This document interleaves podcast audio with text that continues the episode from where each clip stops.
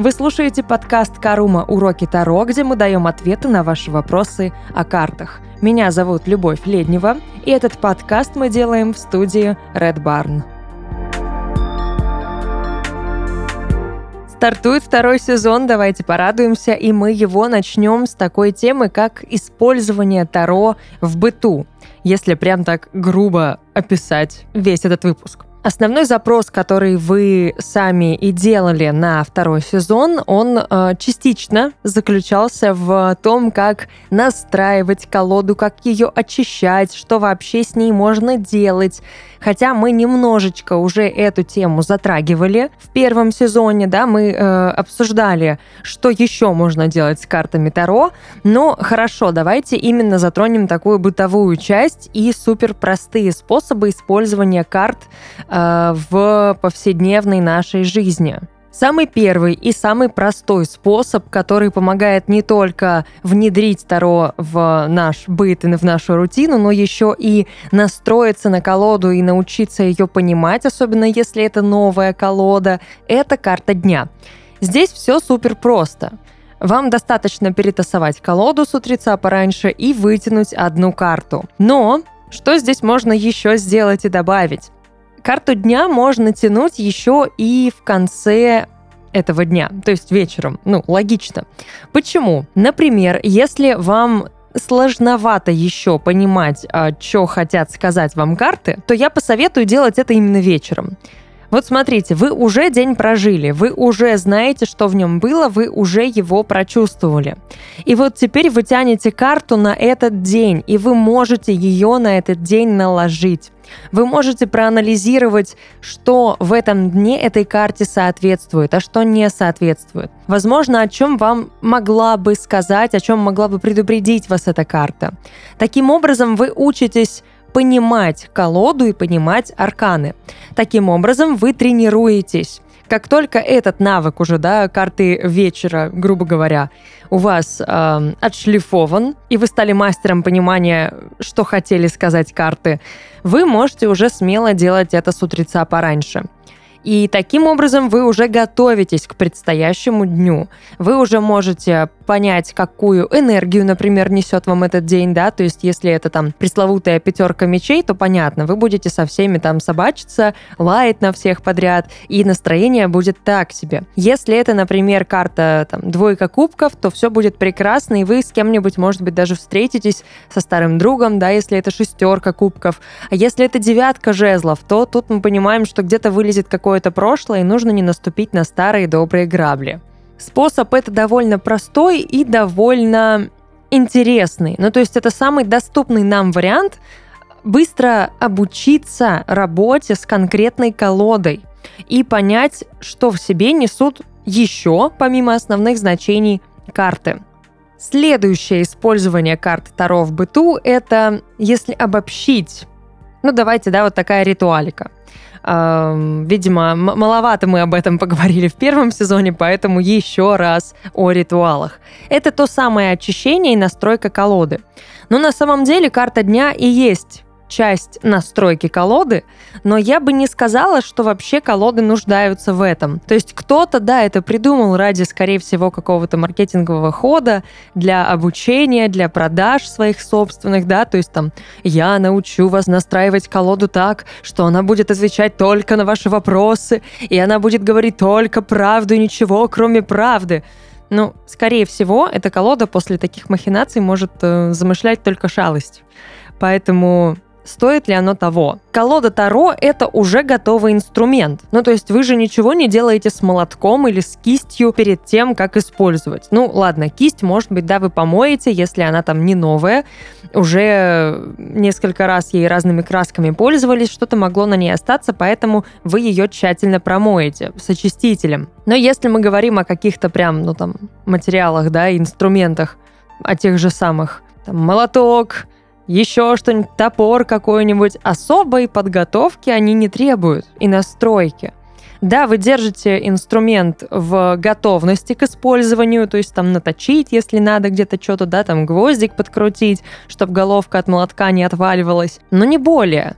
Очищение тоже процесс больше механический. Ну, то есть Здесь и настройка, и очищение колоды, и зарядка колоды. Это все способы, которые могут только вам лично помочь войти в нужное состояние. Они не помогают колоде. Они не помогают тому, что вам становится проще понимать карты. Это ваши конкретные ритуалы для того, чтобы начать расклад. И они могут быть самыми-самыми разными. Почему? Да просто потому, что это все творчество. Просто потому, что сколько людей, столько и мнений, столько и способов и зарядки колоды, и очищения, и э, настройки колоды. И это все супер персонально и индивидуально. Вот, к примеру, да, взять меня. Я этим не пользуюсь вообще. Редко-редко могу очистить колоду. Я сама лично, может быть, да, потеряла с ней связь, и мне кажется, что это мне поможет. Но скорее я больше себя в этот момент очищаю, чем колоду. Но если хочется прям это сделать, то окей, можно. Каким образом? Можно пожечь черную свечку рядом с колодой, можно, да, поводить ей над огнем, только осторожно, это все-таки у нас бумага, поэтому сильно низко не опускайте. Ну и главное, самому тоже не обжечься. Можно окуриванием очистить колоду. Э, чаще всего для таких целей мы берем шалфей или полынь. Можно благовониями это сделать. Тоже вот примерно такие, да, очистительные какие-то ароматы берем. Но каких-то суперсильных способов и каких-то супер таинственных не будет. То есть, если вы ждали, что я сейчас вам расскажу о каких-то тайнах мироздания и магии, нет. Ну, можно положить еще на колоду кварц прозрачный. Тоже как вариант. Все вытянет, если что-то там есть. Можно на себе носить кварц, и это тоже поможет, потому что кварц не только очищает, но и настраивает. Это важно. Вот это может помочь настроиться вам на колоду и на расклад. Это правда. Поэтому если здесь подводить какой-то итог, я не считаю, что нужно заряжать или настраивать колоду, я считаю, нужно настроиться самому на эту колоду и на расклад. А, для этого может, кстати, помочь просто банальная медитация на любой аркан в этой колоде, ну или учитывая, что все-таки у нас эзотерическая практика и духовная, то, ну, наверное, на верховную жрицу все-таки. Либо на колесо фортуны. Потому что, да, у нас здесь вот эта самая теория вероятности, э, случайный выбор, поэтому тоже может помочь. Следующая группа бытового таро – это такое использование арканов в нужных целях. Здесь э, частично это будет сопрягаться с темой медитации на Таро, но мы медитировать тут не будем. Мы будем просто внедрять карты в нашу ежедневную какую-то рутину. Каким образом? Ну, здесь супер просто.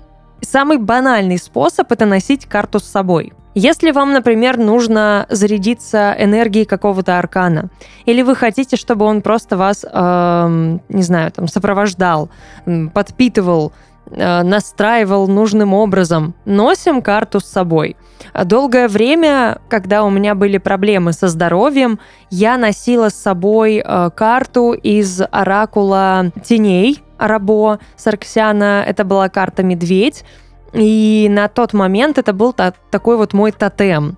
Э, карта как раз-таки отвечает за благополучие и здоровье. Я немножечко в этом просела, поэтому карту носила с собой. И мне нужно было в короткие сроки поправиться и точно не заболеть еще раз. Карта помогла, я ее использовала и вернула обратно в колоду, потому что, ну, как бы злоупотреблять этим не надо. Бессмертие вам это не придаст. Еще один способ, если, например, вам не хочется носить карту с собой, не хочется там ее, не знаю, затаскивать, просто ставим аркан на заставку телефона. Экран блокировки, рабочий экран, неважно это тоже сработает, потому что вы будете регулярно смотреть на эту карту, вы регулярно будете с ней взаимодействовать. Так или иначе, мы все любим а, посмотреть э, время да, на телефоне, но не посмотреть его, забыть вообще, зачем мы взяли телефон в руки, потому что мы залипаем. Мы залипаем на экран, залипаем на заставку, на что угодно.